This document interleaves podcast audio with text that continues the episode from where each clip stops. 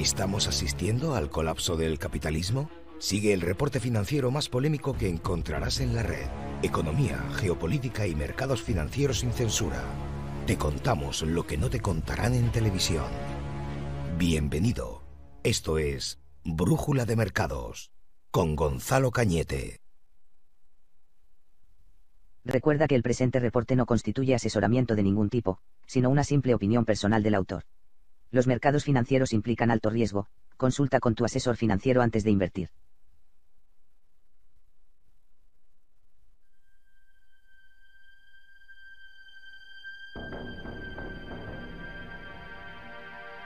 Muy buenas tardes, ¿cómo estáis? Nuevo reporte 21 de marzo 2023.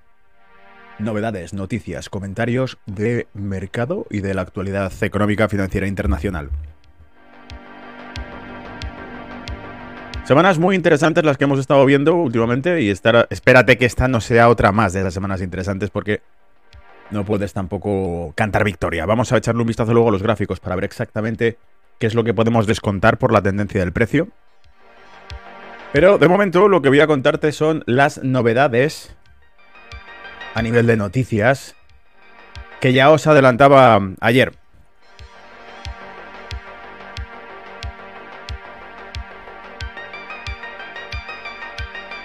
Vale, voy a coger un pequeño resumen de todo lo que ha ido ocurriendo. Punto número uno, punto número dos, punto número tres.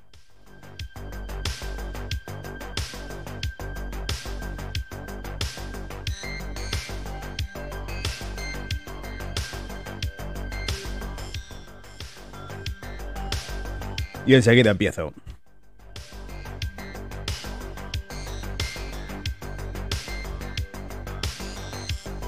Listo.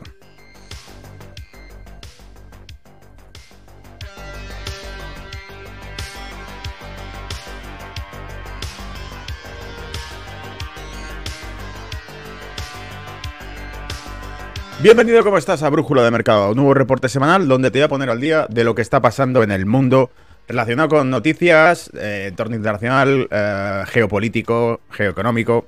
Geoeconómico sobre todo, sobre todo geoeconómico, porque todo lo que va ocurriendo tiene repercusión en el mundo de los negocios, de los flujos de dinero y de los flujos de riesgo.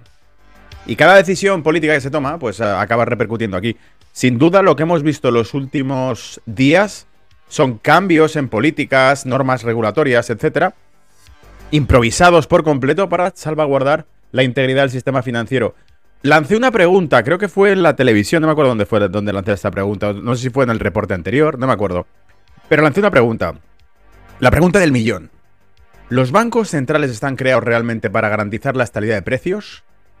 ¿La estabilidad financiera? ¿O están creados para proteger al sector financiero? Dale una vuelta porque la Reserva Federal sabemos que es un conglomerado de bancos privados, pero el Banco Central Europeo en teoría no, el Banco Central Europeo es una institución europea cuyo objetivo era controlar la política monetaria de los países miembros.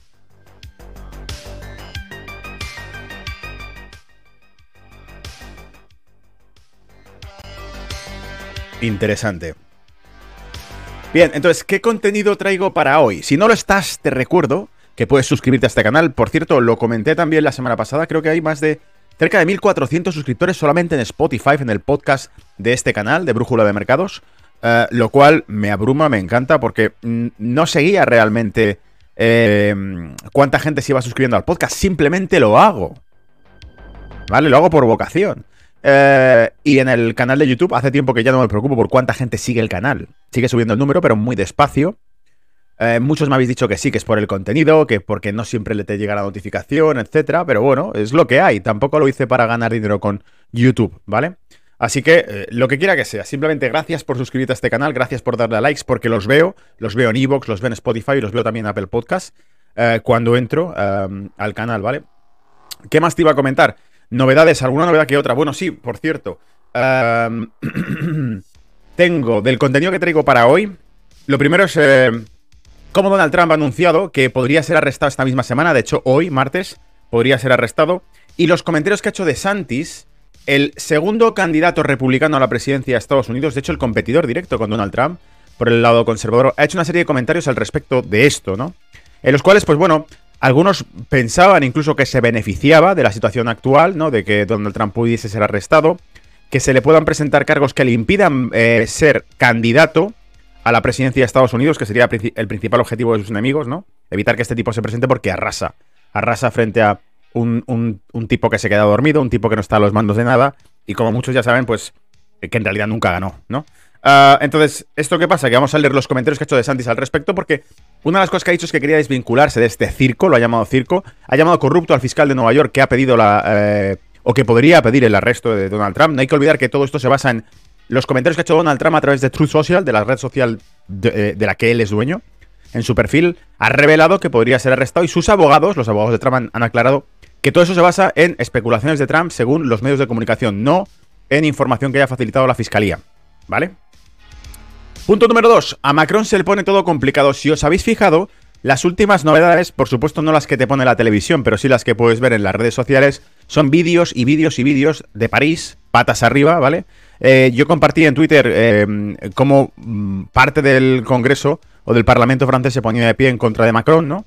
Ah, porque se hizo una, dos votaciones de censura contra Macron para tratar de tumbar el gobierno de Macron por la reforma de las pensiones, que por cierto fue vaticinada por Steve Jacobsen, jefe economista de Saxo Bank, eh, en una de sus predicciones de qué podría ocurrir durante 2023. Pues aquí ya tienes una, la inestabilidad del gobierno francés, ¿vale? Y la dijo precisamente por eso. Él anunció en, aquel, en aquella predicción, nos comentaba, que la leímos aquí en Brújula de Mercados, que precisamente porque no tenía nada que perder y porque podía hacer un decreto ley, podría presentar esta reforma con ese decreto ley, volando por completo sus posibilidades de continuar, o de su propio partido en el, en el, futuro, pero sabiendo que no lo podría hacer con una votación parlamentaria, ¿vale? Sino que tendría que hacerlo por decreto ley eh, y que con eso aumentaría la inestabilidad social de Francia, que ya sabemos cómo es. Punto número 3. La fusión, adquisición, otros dicen que es una fusión, ¿no? O sea, el, gobierno, el Banco Nacional de Suiza, el regulador, lo han llamado fusión. La fusión entre VSE y, y Credit Suisse. Como decía alguno, eh, están en el altar, se están casando y les tienen la escopeta en la espalda para que se casen, ¿vale? Eso es lo que ha ocurrido con VS y Credit Suisse. Casados con la escopeta en la espalda. Ah, vamos a leer los detalles de esa adquisición, de esa fusión y eh, qué tipo de activos, cuánto se le ha ofrecido a los que eran accionistas, holders de, acciones de Credit Suisse, cuánto se le ha ofrecido a los que tenían renta fija en vez de renta variable, en vez de la equity, los que tenían la renta fija. Ya sabéis que ha habido un tipo de bono eh, creo que este tipo de bono además se llama, técnicamente hablando, mesign debt, ¿no? Deuda que no es recuperable, que si hay un default es la última que se cobra.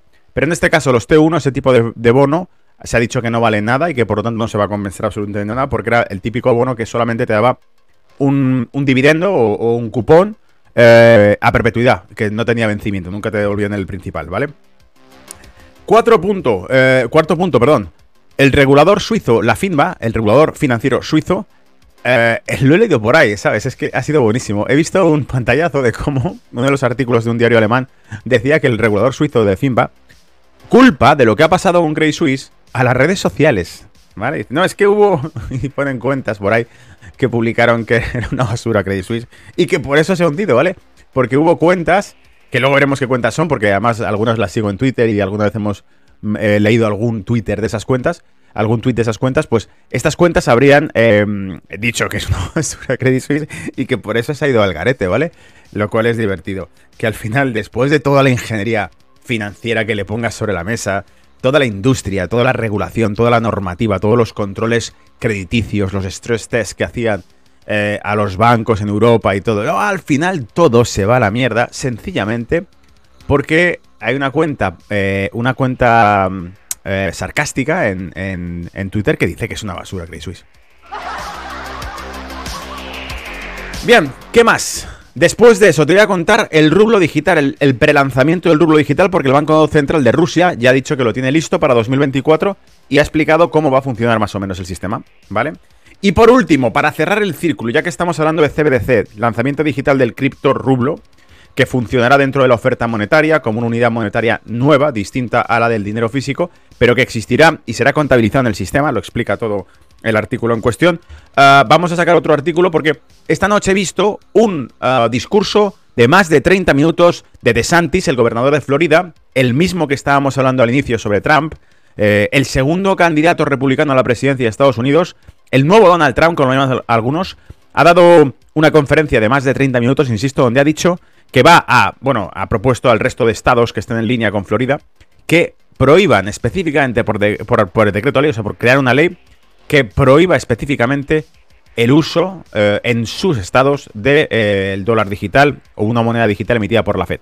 Con los argumentos básicos. Y no solo eso, dentro del artículo que luego leeremos, citaremos sus palabras específicas, dentro del artículo, el tipo además hace alusión al Bitcoin diciendo que esto no tiene nada que ver con el Bitcoin, que son eh, monedas digitales que van a romper la privacidad y aumentar el control federal, gubernamental y burócrata eh, del gobierno central en los estados de Estados Unidos. Ya sabéis que este discurso cala muy bien en Estados Unidos, que en Estados Unidos todavía existe la percepción de que ese gobierno federal es una especie de autoridad intrusiva que no deja que cada estado o cada región se organice a, su manera, ¿no? Que Texas sea Texas, que Florida sea Florida, y no que tengan que seguir las órdenes que le dice Washington, ¿no? Algo que pues sería como en el caso de Europa, hablar de Bruselas y de los estados, naciones, eh, Italia, España, Portugal, Francia, cada uno tiene sus propias características identitarias y que tienen que siempre hacer las mismas políticas porque lo dicen eh, unos tipos de traje y corbata sentados en el Parlamento Europeo, ¿vale? Bien, pues con todo eso espero que te guste, arranco, ¿vale? Vamos ya.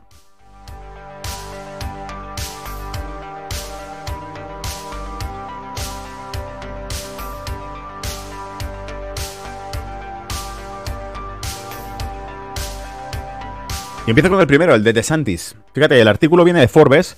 Te pone DeSantis break silence on possible Trump charges. DeSantis rompe el silencio sobre los posibles cargos a los que se enfrenta Donald Trump. Dice el gobernador de Florida, Ron DeSantis, vamos a ponerlo en pantalla completa, uh, intervino el lunes sobre la posible acusación del expresidente Donald Trump y calificó al fiscal del distrito de Manhattan como corrupto, al decir que no se involucraría en un circo fabricado se refiere a que no se involucraría en sus declaraciones, no entraría en esa polémica en un circo fabricado. Dice que es un circo lo que está pasando con Trump y que él no va a entrar en ese circo, ¿vale? En torno a los posibles cargos, mientras que DeSantis se prepara para una probable rivalidad electoral en 2024 con Donald Trump.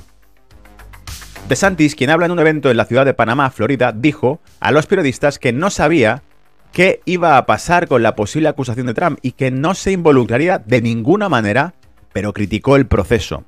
DeSantis llamó a Alvin Bragg, el fiscal del distrito de Manhattan, que podría presentar cargos contra Trump en los próximos días si un gran jurado decide acusarlo. Un fiscal financiado por Soros, a, quien DeSantis se refirió como un fiscal financiado por Soros. ¿eh? Esto nos lo pone en el artículo de Forbes entre comillas.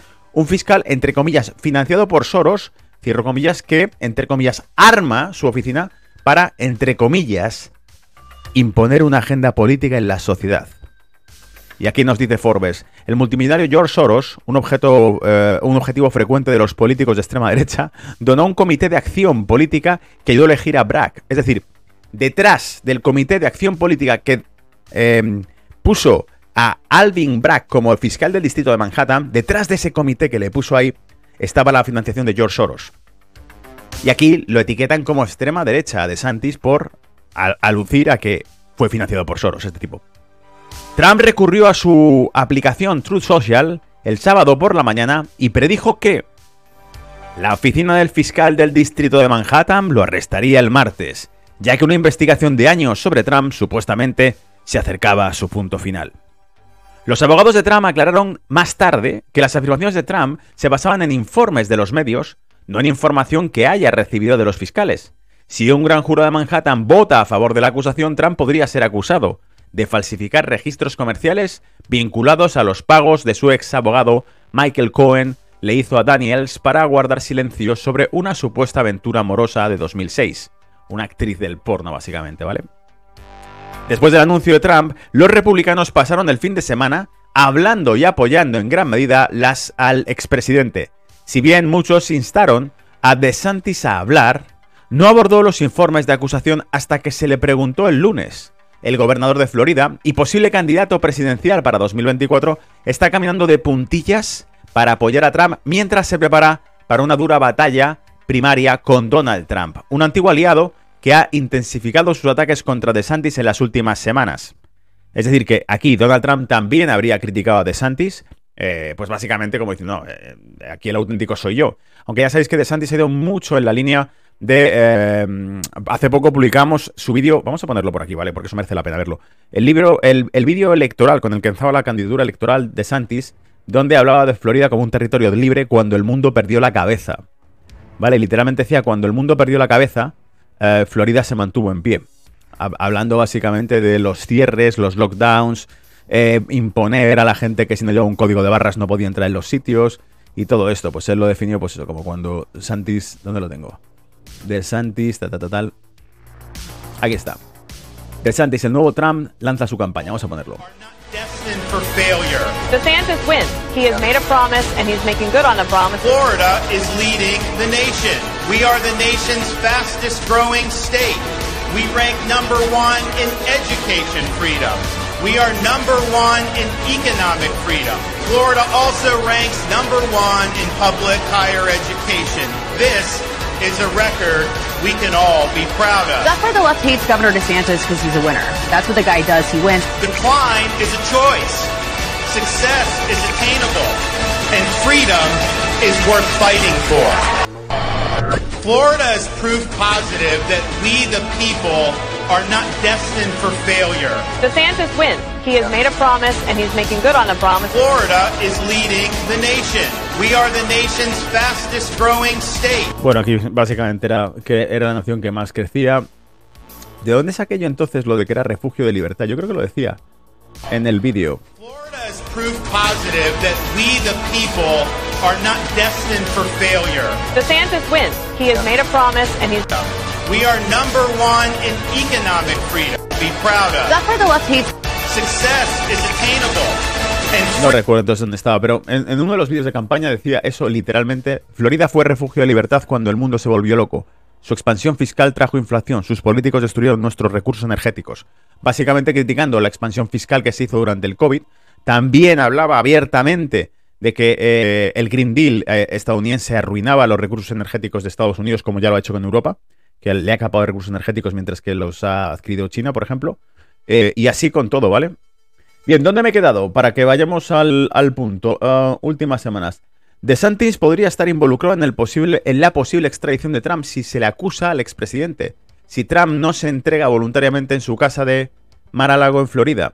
Es decir, que si, si Trump no se entregase voluntariamente, DeSantis tendría que ser, que es el gobernador de Florida, dado que Trump reside en Florida, tendría que ser DeSantis el que ordene que se le detenga. Pero los expertos le dijeron a Insider que DeSantis solo podría retrasar la extradición, no detenerla por completo. El abogado de Trump indicó la semana pasada que su cliente se entregará si lo acusan. Vale, básicamente que DeSantis no podría desobedecer una orden federal de que sea arrestado, eh, simplemente podría retrasarla con papeleos y que el abogado de Trump ha dicho que Trump se entregará si es acusado. Dice, el voto del gran jurado de Manhattan, si bien el gran jurado todavía está escuchando el caso contra Trump, la votación de los cargos podría llegar el lunes, debido, pero debido a que los procedimientos son secretos, podría tomar tiempo para el público eh, que conozca el resultado de la votación. Tipo, si se pospone, si no todos están de acuerdo, si no hay unanimidad en el jurado, tendrían que prolongar la decisión, etcétera. ¿Vale? Pero esto básicamente Trump había dicho que el martes sería arrestado. Vea, y con esto paso al siguiente tema, el tema de que París entero está ardiendo, ¿vale? Está en llamas porque Macron, bueno, ha soportado dos mociones de censura, que en teoría estaba la esperanza de que ganasen, ¿no? Eh, una de esas mociones de censura para bloquear la reforma de pensiones que está haciendo Francia. No, no os olvidéis que Francia tiene una expansión fiscal también brutal. La hemos comentado en Brújula de Mercado. La alta deuda pública que está acumulando Francia, insalvable ya. Por eso decíamos que una crisis financiera actual no es como la que hubo en 2008, porque en 2008, si no recuerdo mal, 2007-2008, la deuda que tenía Francia, deuda pública, era el 40 y pico por ciento de su Producto Interior Bruto. Actualmente está eh, en torno al 100%, ¿vale? 90 y tantos, 90 y largos o por encima de 100, no lo recuerdo ahora. Pero eh, es muchísimo peor la situación financiera de Francia de ahora que la que tenía entonces. Vamos al lío. Esto venía a Macron, Norway survives crucial no confidence votes in parliament. Ahí estaba el título del artículo y ponía el gobierno de Emmanuel Macron sobrevivió por poco a una moción de censura del Parlamento francés el lunes después de que impulsó una reforma de pensiones profundamente impopular sin votación la semana pasada, lo que provocó la indignación y las protestas espontáneas en todo el país. Recordad, esto lo predijo Steve Jacobsen en uno de los 10 escenarios negativos para 2023, la inestabilidad de Francia, precisamente porque Macron impondría una reforma de pensiones por decreto ley sin el apoyo parlamentario. Dice, en una votación de alto riesgo en la Cámara Baja del Parlamento de Francia, 278 parlamentarios, en su mayoría de izquierdas y de extrema derecha, ya sabéis que la izquierda nunca es extrema izquierda, es la derecha la que es de extrema derecha, votaron a favor de una moción de censura en todos los partidos, quedando justo por debajo de 287 votos necesarios para derrocar al gobierno, es decir, le faltó 10 votos. Y nos está diciendo que los que votaron por eh, pararle fueron tanto la izquierda como la extrema derecha, ¿vale? Es decir, que lo que queda ya entre medias, entre izquierda y derecha, es globalismo. Básicamente es eso, es como en España cuando hablábamos de si el PSOE, si el Partido Popular, si Podemos, etcétera, son exactamente las mismas políticas. En lo que se refiere a cuestiones geoestratégicas de Estado, ninguno de esos tres partidos tiene pelotas de cambiar absolutamente nada porque todos obedecen a un mismo, cobran del mismo bolsillo todos, ¿vale? Ah, entonces, dice, una segunda moción, respaldada únicamente por la agrupación nacional de extrema derecha, no obtuvo suficientes votos. El resultado de la primera votación fue mucho más ajustado de lo previsto y aumenta la presión sobre Macron para que retire su reforma. También puede dar un, impulso al movimiento de protesta liderado por los sindicatos contra las medidas.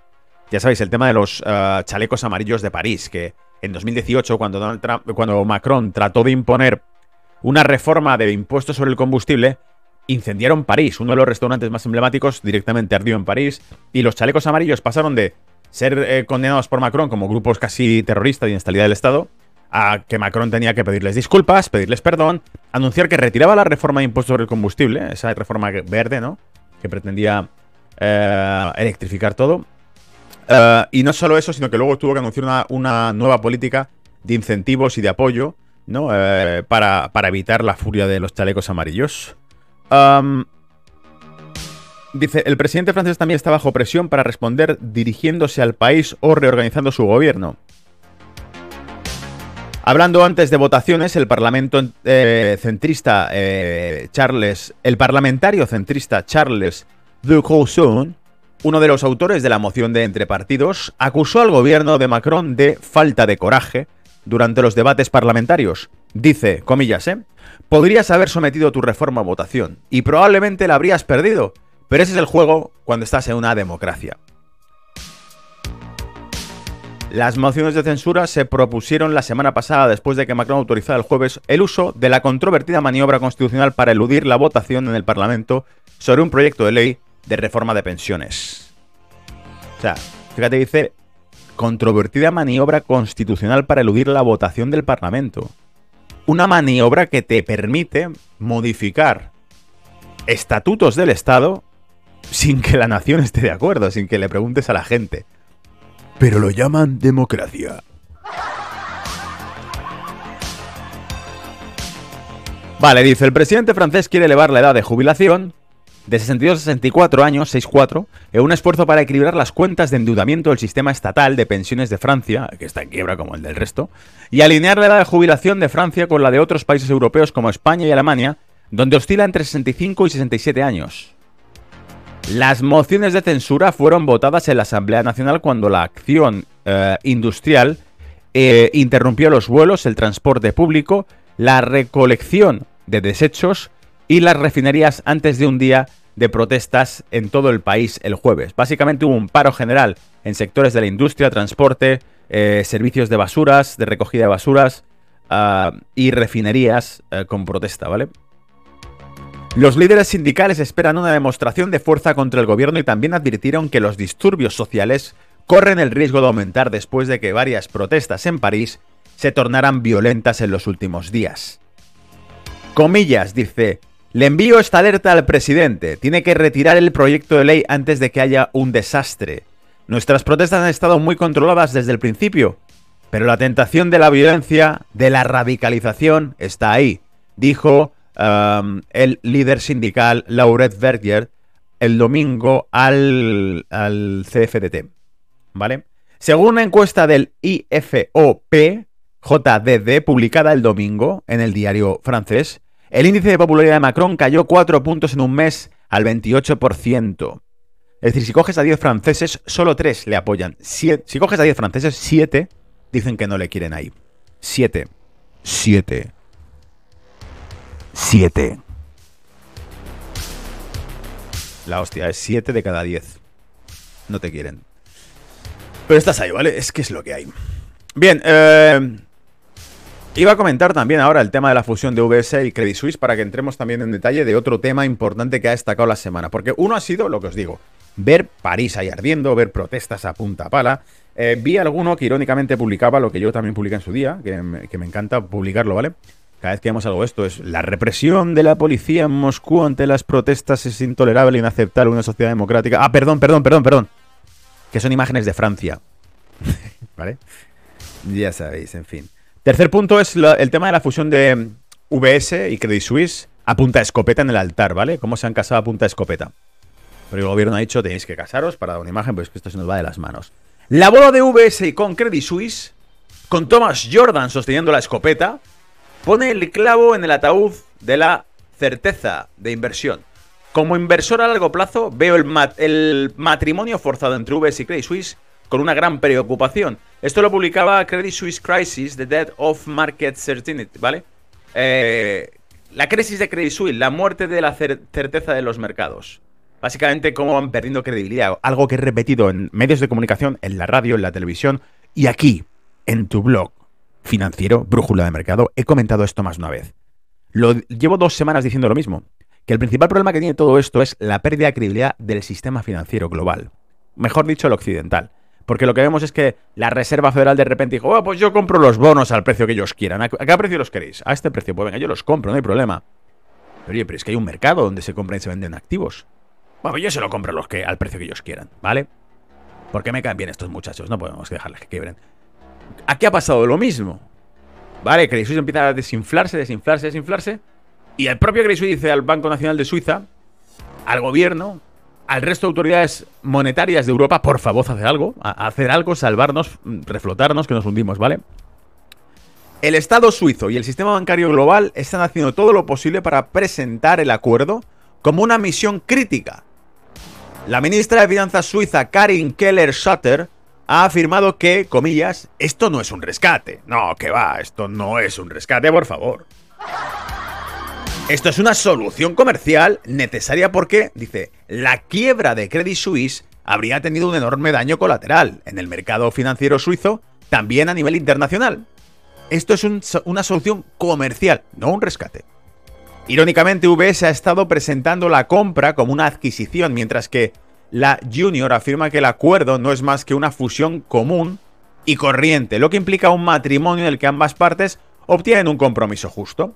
Sin embargo, el líder del segundo partido más grande de Suiza, Roger Nordman, ya ha argumentado que, comillas, el nuevo VS también es otro gran riesgo.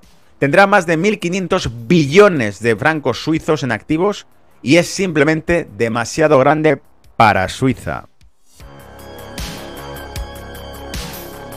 Continúa diciendo, parece haber un patrón emergente de estados y reguladores que lo hacen, que hacen lo que quieren. Ajá, te lo dije, ¿vale?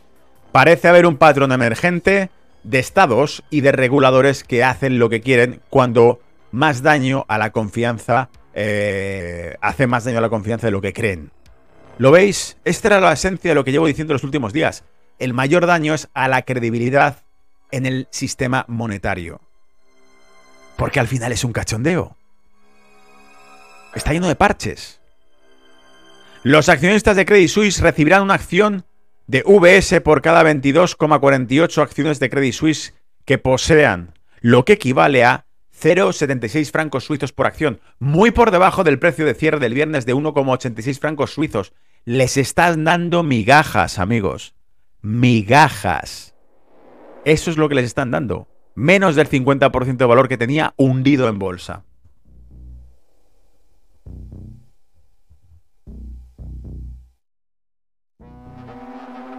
El Banco Nacional Suizo acordó ofrecer una línea de liquidez de 107.000 millones a VS luego de, que la preciosa línea de 54.000 millones ofrecida a Credit Suisse no logrará tener, detener las pérdidas y el presidente suizo, Alian Barset, presenta el acuerdo como la mejor solución posible para todas las partes. Preocupado. Fíjate que lo dije también eh, la semana pasada cuando me preguntaron, Mart en este caso en concreto, en negocios tuve, me dijo, ¿es suficiente 54 mil millones? dije, lo será en la medida que el mercado acepte que es suficiente. La única cifra que podría tener la sangría es una, una intervención ilimitada. Ilimitada, que fue lo que dijo Mario Draghi para detener la quiebra de España y de Italia. ¿Os acordáis?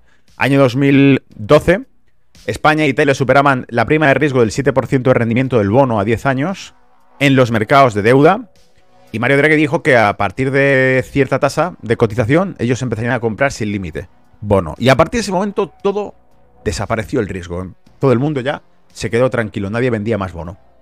¿Vale? Pues esto es lo mismo, 54.000 es suficiente. ¿Y tú qué sabes la exposición a derivados que puede tener Credit Suisse? Eso solamente lo sabe cuatro que estén dentro del departamento de riesgos, el resto ni lo huelen, ¿vale? Ni siquiera el que está al frente del banco probablemente se entera de la película. Solo los que estén en el departamento de riesgos saben esa exposición. ¿54.000 millones es suficiente? Bueno, ¿cuánto es la exposición? ¿Es de 60.000? Entonces de sobra. ¿Es de 600.000 millones? Entonces ni de coña. Vamos al lío.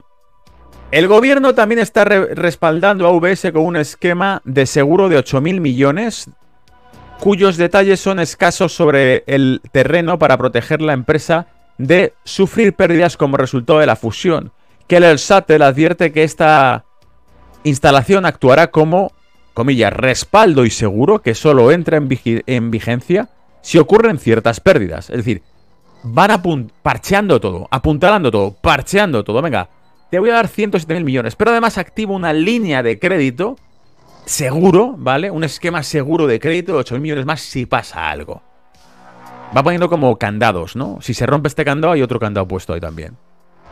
Que los te advierte que esta eh, instalación actuará como respaldo y seguro, ¿vale? Esto ya lo hemos dicho. En esencia, libera a VS para obtener todos los beneficios potenciales con pocos de los posibles riesgos. Tipo, mira, como la movida aquí era que em, VS se come todo el marrón de Credit Suisse y toda la exposición a riesgos que tenga Credit Suisse, tú no sabes, como decía, hasta dónde alcanza la, madriguera de Credit Suisse en derivados financieros. Ni qué ramificaciones puede tener, ¿vale? Porque no lo conocen ni ellos. Eh, pero VS dice, yo no quiero saber nada de esto, que fue lo que dijimos el viernes en la televisión. En la televisión dijimos el viernes, es que el propio VS ha dicho que uno de los directivos de VS había dicho que era un riesgo que VS adquiriese Credit Suisse porque automáticamente empezaría a exponerse a Credit Suisse, adquiriría sus obligaciones y sus riesgos. Y por lo tanto era un riesgo. Bueno, pues el regulador y el gobierno es como, no, tranquilos, os ponemos todo el dinero que haga falta, ¿vale? Para que os expongáis a ello y así os lleváis las ventajas, que es adquirir toda la cartera de clientes de Credit Suisse y todos los, eh, todos los eh, activos de Credit Suisse, toda la pasta que tenga por cobrar Credit Suisse de otros bancos, la van a adquirir VS, se la va a llevar VS. Ventajas, ¿vale? Estupendo, de puta madre. Bien, ahora, los riesgos, no te preocupes, yo pongo líneas de crédito para ir tapándolo. Ya, pero es que no sabemos qué riesgos son. Bueno, serán suficientes, ya veremos. Los tenedores de bonos AT1, que posean alrededor de 17.000 millones de bonos alto riesgo, serán eliminados por completo. Y el gobierno suizo planea cambiar las leyes para evitar cualquier voto de los accionistas de UBS sobre el acuerdo. ¿Vale? O sea, no, solo, no solo es que aquellos que poseían bonos ya no les dan por nulo el bono y no le van a pagar nada, ¿vale? Acordaos que eran bonos de riesgo, eran bonos de, sin vencimiento, no recuperas el principal y lo que hacen es a perpetuidad, para siempre, permanentes, ¿no? Ir pagándote un retorno, un retorno o una renta sobre ese bono. Eh, bueno, pues de repente 17.000 millones dicen, no, esto no se cobra, incobrable, ¿vale? Que eso ya dicen que de entrada ha disparado el riesgo sobre los bonos de este tipo en el resto de Europa. Eso para empezar. Pero luego además te dice, además vamos a bloquear el voto del accionista en VS por si pudiese votar o evitar alguna de estas partes del acuerdo. Tipo, ya ni siquiera es democrático el negocio por dentro. Tú ya puedes poseer lo que quieras en acciones de VS que a ti no te van a dejar ni opinar sobre el acuerdo, porque es una cuestión de Estado. ¿Se entiende? Es una cuestión de Estado. Lo han decidido el gobierno y el regulador. Tú, que eres inversor y que has financiado a VS, no pintas nada aquí. ¿Vale? Ni siquiera hay democracia en los negocios. Es como, oye, pero que yo he invertido mucho dinero en VS, ¿tendré algo que decir al respecto? Pues no, señor. ¿Vale? El gobierno suizo planea cambiar las leyes para evitar cualquier voto de los accionistas de VS sobre el acuerdo. No van a dejar ni siquiera que los que han financiado de forma privada, los que reales, son, son aquellos que realmente han puesto su dinero y no la máquina del Monopoly, como hacen los bancos centrales. Oh, ¿Cuánto dinero hace falta? ¿100.000? Yo, yo ahora mismo inyecto 100.000 en la oferta monetaria, que no hay ningún problema, ¿vale? Estos son reales, estos son gente real. Grupos de inversión, inversores particulares, inversiones institucionales, gente que tiene una, no tiene máquina para fabricar dinero, sino que tiene que hacer negocios para crear dinero. Esos son los que realmente han puesto pasta y pues a estos no se les va a preguntar porque estos ni pinchan ni cortan. Oye, pero si es mucho más legítimo mi dinero que el tuyo. Yo he tenido que generarlo con, con, con esfuerzo, actividades comerciales, negocios y mucho tiempo y tú le has dado una puta tecla. Le has dado una palanca mi dinero es mucho más legítimo que el tuyo. Bueno, pues ellos no opinan. Cambiar las leyes para evitar que cualquier voto de los accionistas pueda eh, alterar el acuerdo de VS, ¿vale? Alucinante.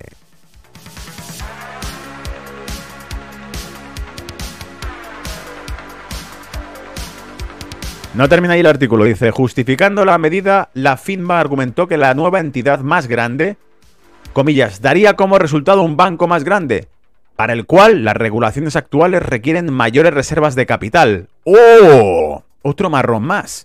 Porque si resulta que según la regulación y dado el tamaño del banco se le exigirían mayores reservas de capital, volvemos a lo mismo. ¿Tiene suficiente liquidez en sus reservas? Que fue el problema que tuvo, por ejemplo, en este caso, el, Silicon Valley Bank, ¿no? Que no tenía suficiente liquidez en las reservas. Oye, tiene parte del ahorro colocado en activos seguros, de renta fija y con buen retorno. Bono americano, no van a quebrar ese tipo de activos, ya.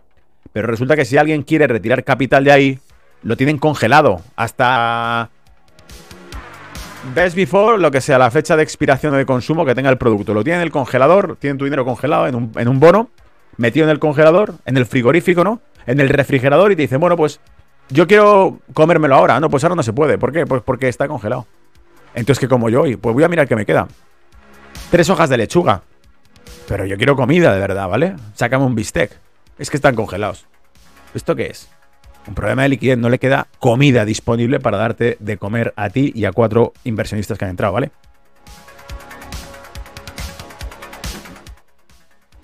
Yo creo que, fíjate, con ese ejemplo se ha entendido perfectamente el problema de liquidez. Y ahora en este caso se está diciendo que, como va a ser más grande, el regulador FINPA de Suiza va a exigir que tenga em, reservas de capital mayores. Es decir, que tenga más comida disponible en el refrigerador y menos comida congelada. ¿Están preparados para esto? Te pregunto. Y dice, el presidente del Banco Nacional Suizo, Thomas Jordan, argumenta que EA, comillas, ¿eh? Era indispensable que actuásemos rápidamente y encontrásemos una solución lo antes posible. Es decir, un puto parche, básicamente, ¿vale? Dada la posición de Credit Suisse como un banco de importancia sistémica, VS tiene la intención de reducir el tamaño del negocio de la banca de inversión de Credit Suisse para alinearlo con su cultura de riesgo conservador. Buena suerte, ¿vale? Lo que probablemente conducirá a la pérdida de miles de puestos de trabajo. Vamos, que se van a liquidar a casi toda la gente que venía de Credit Suisse. Y la composición de competencia no tendrá voz en la fusión de los bancos más grandes del país. Vamos, que la comisión de competencia que tendría que decir... ¿Os acordáis que esto también lo comenté en televisión el viernes? En Negocios Tuve dije, hasta el, eh, han dicho que el propio regulador debería impedir esa fusión por una cuestión de competencias de mercado, que son dos bancos, los más grandes de Suiza, que se fusionen eliminaría a cualquier competidor. Sería, por decirlo así, por una comisión de competencia tendría que evitarlo. Dice, la comisión de competencia no tendrá voz en la fusión de los bancos más grandes del país. Una vez más, se saltan las reglas y sus propias leyes, ¿vale? Anular el voto del inversor real. El inversor real, el legítimo, el que había comprado y invertido su dinero, sus ahorros en VS, ese no tiene voz ni voto.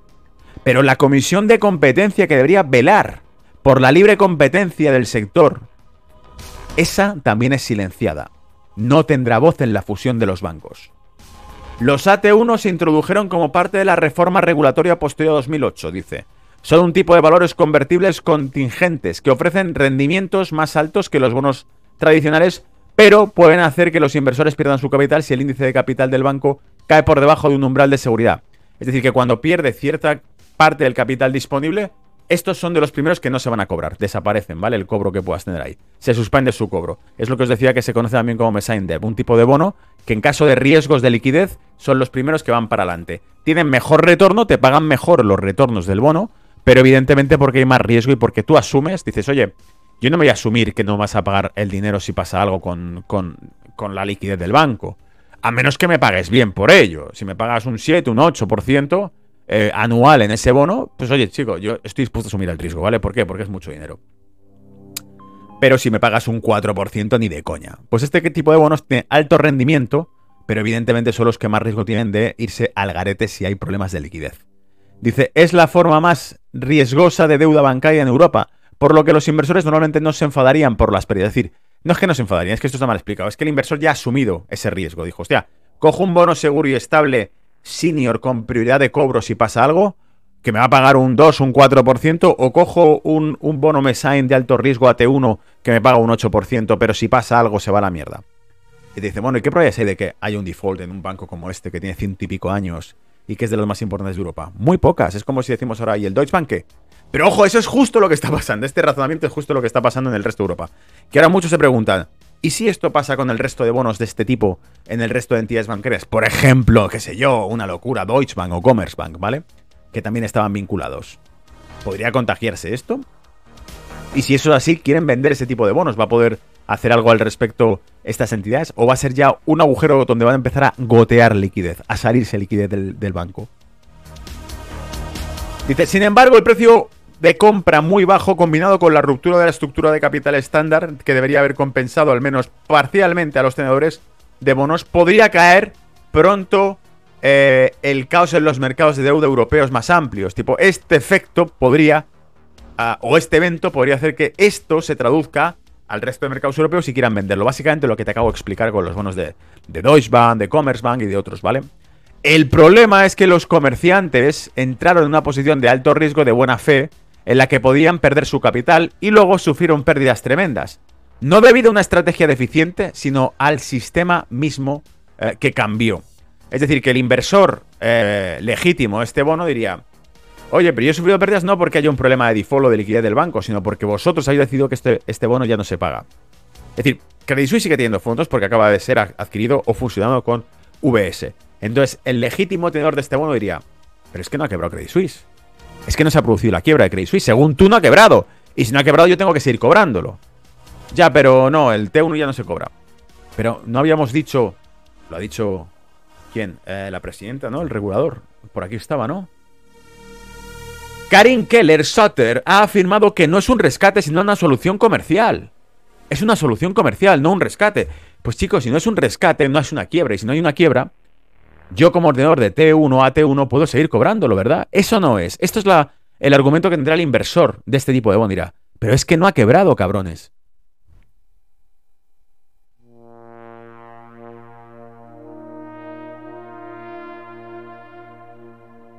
Dicen, el acuerdo de VS con Credit Suisse, los reguladores han pisoteado a los inversores, los tenedores de bonos, la competencia y la ley no han dejado que decida la comisión de competencia del país, no han dejado que los inversores de VS puedan votar al respecto, se han pasado todo por el forro, básicamente. El acuerdo establecido no puede haberse llevado a cabo con el tipo de diligencia debida exhaustiva que VS debe a sus propios accionistas. Es decir, VS ha traicionado a sus propios accionistas al prestarse a esto. Pero claro, es una decisión de Estado. Es una puta decisión de Estado hecha de la noche a la mañana, rápida, corriendo. Es un parche. Dice, pero el banco pasó todas las pruebas de, este, de estrés obligatorias hace menos de un año. Sin embargo, el precio de 3.350 millones de dólares implica que la gran mayoría de los activos de CDS de Credit Suisse son tóxicos. ¿Estaban los reguladores dormidos al volante? Porque hace un año, supuestamente, pasaba todos los test de estrés, pero el precio de adquisición de Credit Suisse de hoy indica que no vale nada, que la mayor parte de sus activos no valen nada. Entonces, cómo es posible que pasase los test de estrés de hace un año de las autoridades, ¿vale? Brutal. Y por eso te ponía el pantallazo este en el que ponía Finman and Credit Suisse blame social media. This tweet is said to have uh, started it all. Y te pone aquí varias cuentas de Twitter que simplemente dijeron que era un pufo. Vale, vamos a ver si se puede hacer zoom. Creo que no se puede hacer zoom. Siempre que intento hacer zoom aquí no lo consigo. Nada, no puedo hacer zoom. Pero bueno, ahí están las cuentas de Twitter de fondo, serían comentarios. Eh, a ver si lo pongo en pantalla completa y lo podéis ver.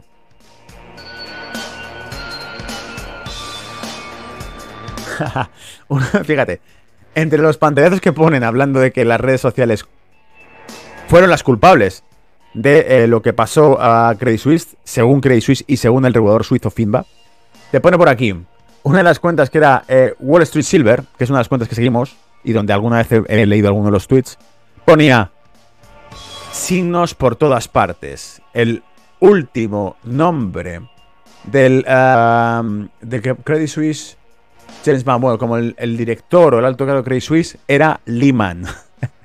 Hay señales por todas partes, ¿no? Esto es el culpable que quiebre Credit Suisse. Que un tipo diga, hostia, el último alto cargo de Credit Suisse se apellidaba Lehman. En fin, es que esto es un cachondeo, ¿vale?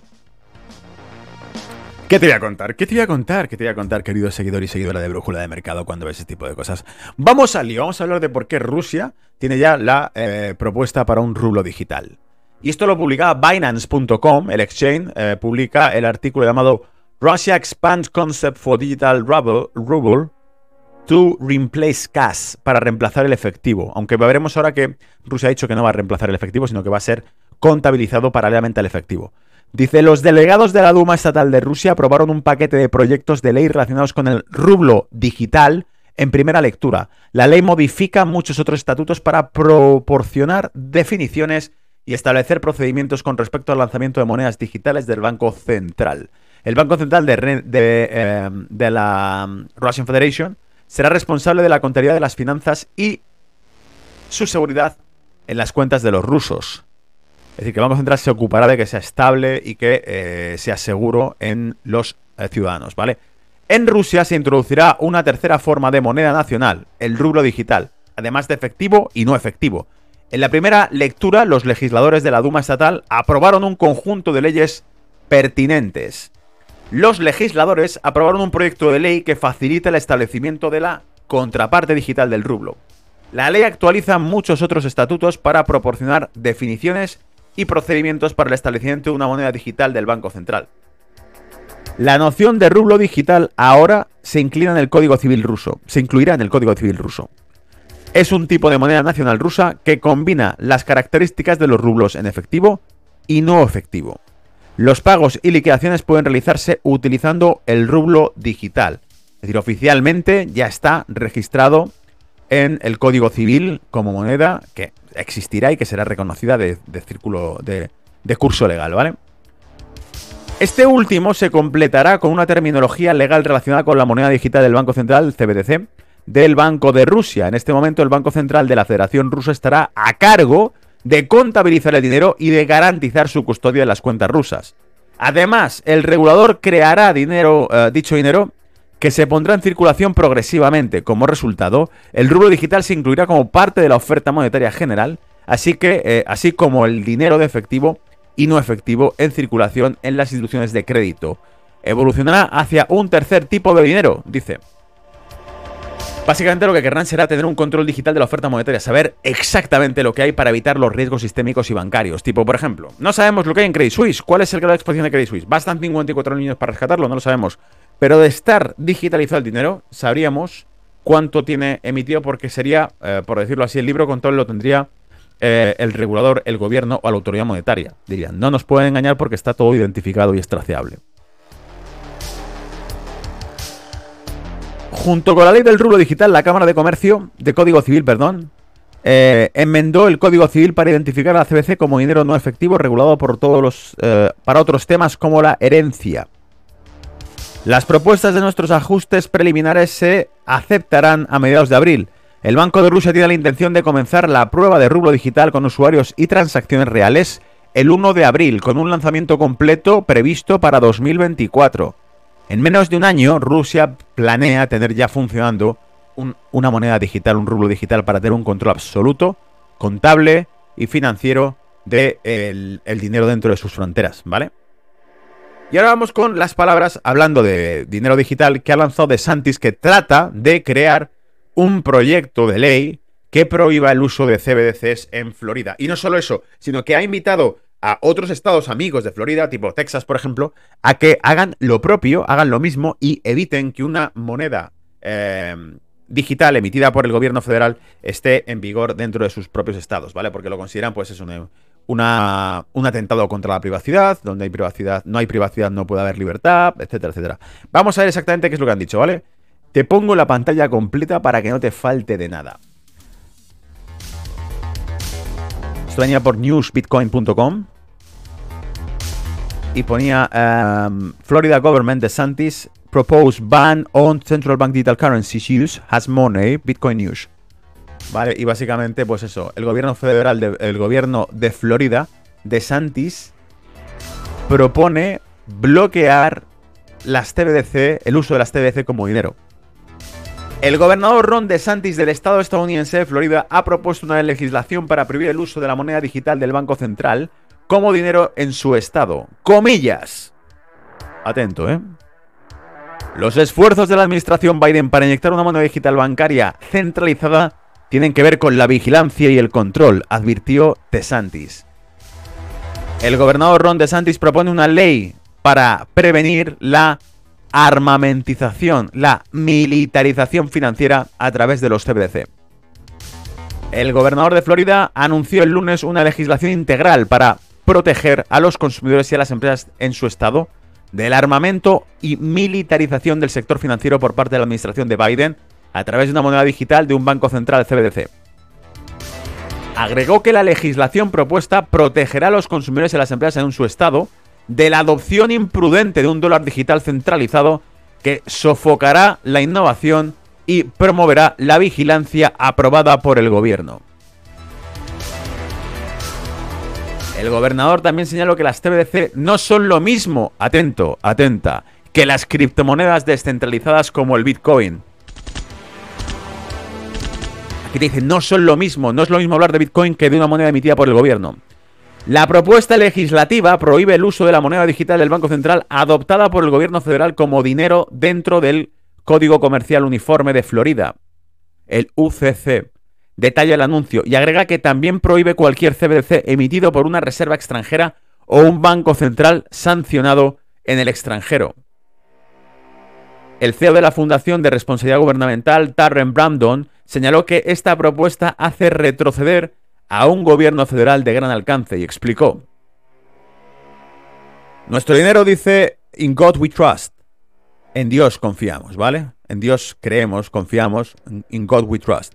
La moneda digital del Banco Central cambia eso por un In Government We Trust. En el gobierno confiamos. Creemos, ¿vale? En el gobierno confiamos, we trust. Eso está mal. Y estoy agradecido por el continuo rechazo del gobernador de una burocracia de Washington fuera de control. Brutal, ¿eh? Lo decía el CEO de la Fundación de Responsabilidad Gubernamental, Tarren Brandon. A principios de este mes, la gobernadora de Dakota del Sur, Christy Noem, vetó un proyecto de ley disfrazado como una actualización de las pautas de comercio para, eh, dice, pero que allana el camino para una CBDC y no permite el uso de criptomonedas como Bitcoin como forma de moneda. Instó a otros 20 estados, incluido Florida, que están a punto de considerar el proyecto de ley similar para bloquear la aprobación de esta legislación. Ah, pues mira, fue entonces Christine Noem, de, eh, gobernadora de Dakota del Sur, la que propuso a Florida y a otros que se movilicen rápido para legislar y evitar que una moneda digital y centralizada controle sus transacciones. En su anuncio del lunes, de Santis hizo una llamada a los estados afines a unirse a Florida para adoptar prohibiciones similares dentro de sus respectivos códigos comerciales para luchar contra esto, este concepto en todo el país. Brutal este artículo, ¿eh? Al señalar que una moneda digital del Banco Central es la piedra angular de un gobierno federal que podría rastrear todas y cada una de las transacciones que ocurren en el mundo, enfatizó el director de Estado Jimmy Patronis, el director financiero, perdón, del Estado de Florida, Jimmy Patronis, como si fuese el ministro de Finanzas de Florida, dijo esto. No habría privacidad, y si no hay privacidad, no hay derechos. De la misma manera que Florida está luchando contra el IRS, que es la agencia de taxes, de impuestos federal, la agencia tributaria federal, ¿vale? Debemos luchar contra este programa también. Así es como protegemos la libertad, la libertad y la prosperidad. Se han presentado varios proyectos de ley relacionados con las TBC en el Congreso de Estados Unidos el mes pasado. El representante estadounidense Tom Emmer, RMN, eh, presentó la ley estatal contra vigilancia de la moneda digital del Banco Central CBDC. Comillas, dice, para detener los esfuerzos de los burócratas no elegidos de despojar a los estadounidenses de derecho de privacidad financiera. El año pasado, el senador estadounidense Ted Cruz, por Texas, eh, presentó una legislación para, comillas, para prohibir que la Reserva Federal emita una moneda digital del Banco Central directamente a las personas. Brutal, ¿eh? Todo estados conservadores que se oponen a la digitalización y al control. ¿Vale? Fin del reporte de hoy. Espero que te haya gustado y que te lo hayas pasado muy bien escuchando Brújula de Mercados. Y bueno, hay más cosas por ahí. JP Morgan metiendo pasta al resto de bancos que estaban tocados por el tema de Silicon Valley Bank, etcétera. Pero iremos viéndolo porque todo está muy divertido. Eh, como veis, es inútil tratar de analizar por, fundamentales o por razonamiento cualquiera de las cuestiones que están haciendo porque están simplemente rompiendo todas las leyes, todas las reglas y van improvisando para tapar agujeros del sistema financiero, ¿vale? No hay nadie a los mandos, amigos. Es lo que dije en las redes sociales y es lo que queda, ¿vale? En Twitter he publicado bastantes novedades eh, en los últimos 2-3 días, que yo mismo alucinaba según las he ido leyendo. Por ejemplo, el comunicado que ha emitido el Banco Central Europeo de una acción conjunta con bancos centrales para dotar de liquidez hasta abril a los mercados internacionales. Eh, comunicado que se emite con el Banco Central de Canadá, la Reserva Federal, el Banco Central Europeo, el Banco Nacional de Suiza, el Banco de Japón eh, y creo que, por supuesto, el Banco de Inglaterra, ¿vale? Brutal. Bueno, eso es todo. Nos vemos la semana que viene. Espero que te haya gustado más y mejor, ¿vale? Hasta luego. Chao.